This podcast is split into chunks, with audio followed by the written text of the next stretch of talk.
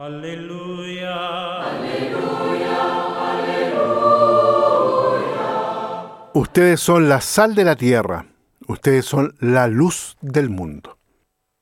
Con estas palabras Cristo definió a sus discípulos y al mismo tiempo les asignó una tarea, es decir, explicó cómo deben ser, puesto que se trata de sus discípulos. Hola, ¿qué tal queridos amigos? Soy el Padre Roberto Navarro y los invito para que reflexionemos el Evangelio ahí de Mateo 5, los versículos del 13 al 16, en este quinto domingo del tiempo durante el año. ¿Por qué el Señor Jesús ha llamado a sus discípulos la sal de la tierra? Él mismo nos da la respuesta si consideramos por una parte las circunstancias en las que pronuncia estas palabras y por otra el significado inmediato de la imagen de la sal.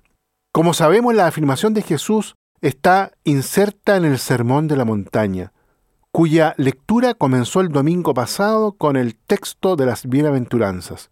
Jesús, rodeado de una gran muchedumbre, está sentado enseñando en el monte a sus discípulos.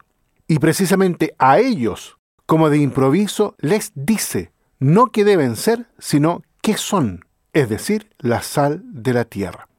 En una palabra, se diría que él, sin excluir obviamente el concepto de deber, designa una condición normal y estable del discipulado. No se es verdadero discípulo suyo, sino se es sal de la tierra. Por otra parte, resulta fácil la interpretación de la imagen. La sal es la sustancia que se usa para dar sabor a las comidas y para preservarlas, además de la corrupción.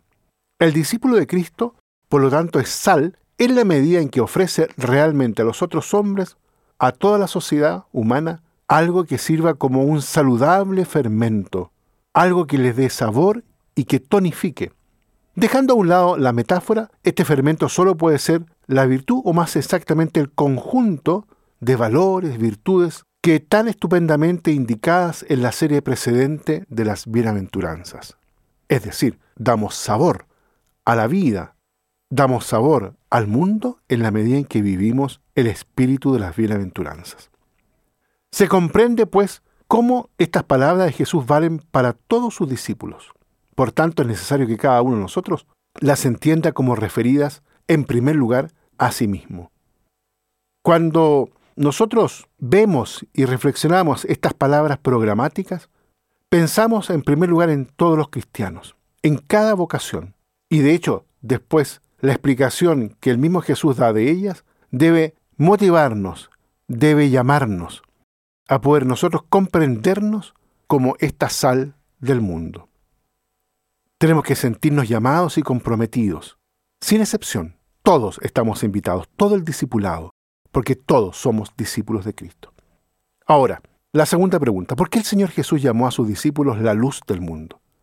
Él mismo nos da la respuesta basándose siempre en las circunstancias a que hemos aludido en el valor particular de la imagen. Efectivamente, la imagen de la luz se presenta inmediatamente como complementaria e integrante respecto a la imagen de la sal. Es decir, si la sal sugiere la idea de la penetración en profundidad, la de la luz sugiere más bien la idea de la expansión, de la difusión, en el sentido de la extensión en el sentido de la amplitud. Es decir, la luz, como dicen muchos poetas, rápida cae como lluvia de cosa en cosa y suscita varios colores donde quiera que se posa. El cristiano, por lo tanto, para ser fiel discípulo de Cristo, maestro, debe iluminar con su ejemplo, con sus valores, con su espíritu, con sus virtudes, todas esas bellas obras de las que habla el texto evangélico de hoy y las cuales pueden ser vistas por todos los hombres.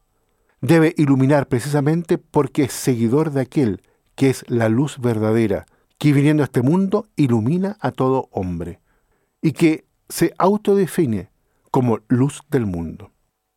Queridos hermanos, en este domingo entonces en que el Señor nos invita a poder ser sal y luz del mundo, como característica central de nuestro discipulado, acojamos esta palabra del Evangelio para que podamos no solamente hacerla que penetre en nuestro corazón, sino que nosotros podamos también dar testimonio penetrando y transformando el mundo desde dentro, tonificando, como decíamos recién, siendo sal. Pero al mismo tiempo que esto sea para todos, en un sentido universal. Y así podamos ser en Cristo Jesús luz del mundo. Que Dios los bendiga a todos y a cada uno. Aleluya.